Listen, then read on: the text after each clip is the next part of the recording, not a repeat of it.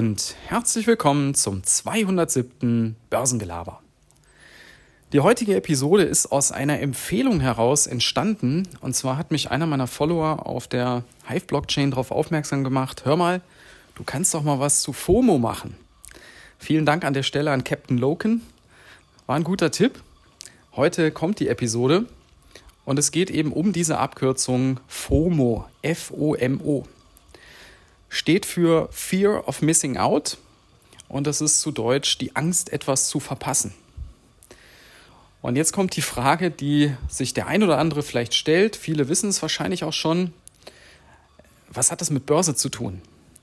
Naja, am einfachsten ist es zu erklären, wenn man steigende Kurse hat, so wie wir es die letzten zwei Jahre gehabt haben, wenn wir mal die letzten Monate ausklammern, also nach dem Corona-Crash da haben zunehmend die Leute eben dieses Fear of Missing Out gehabt, weil sie gesehen haben, die Aktienmärkte steigen wieder und zwar dynamisch und man möchte nichts verpassen, da möchte man dabei sein.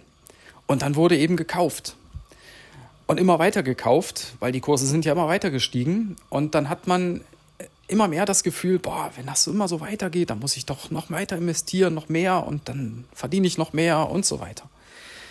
Und das kann eben dazu führen, dass eine gewisse Überbewertung des Marktes entsteht, bis hin zu einer Blasenbildung, dass also die Sachen viel zu teuer sind und gar nicht mehr in Relation zu dem stehen, äh, zu dem Wert stehen, der ja, sich dahinter verbirgt.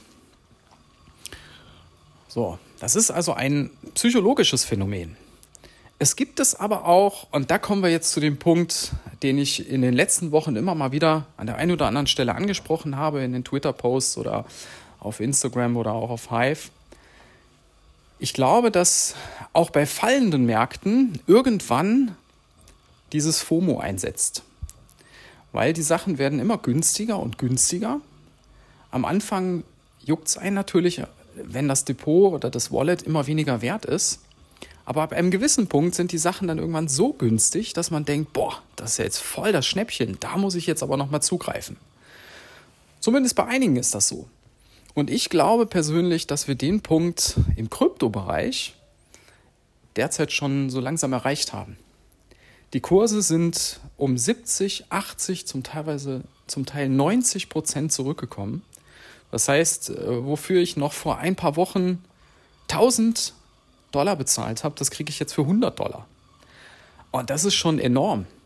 Und da setzt dann auch irgendwann FOMO ein, beziehungsweise die Überlegung, boah, jetzt kriege ich ja viel mehr für mein Geld. Und wenn ich daran glaube, dass sich gewisse Dinge in der Zukunft wieder nach oben entwickeln, dann setzt eben dieses FOMO ein. Und ich habe eben schon ein paar Mal gesagt, ich glaube, dass im Kryptobereich demnächst irgendwann FOMO einsetzen wird, weil es einfach so dermaßen günstig ist.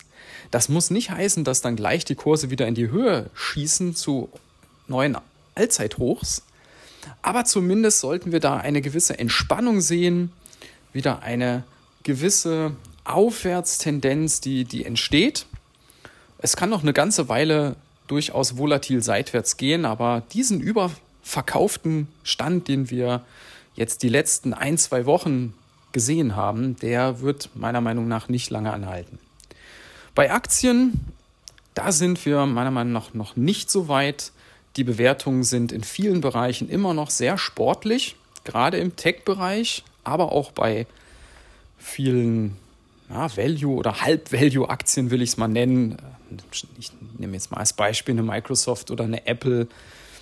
Ja, die sind schon günstiger geworden, aber die sind noch nicht billig in dem Sinne.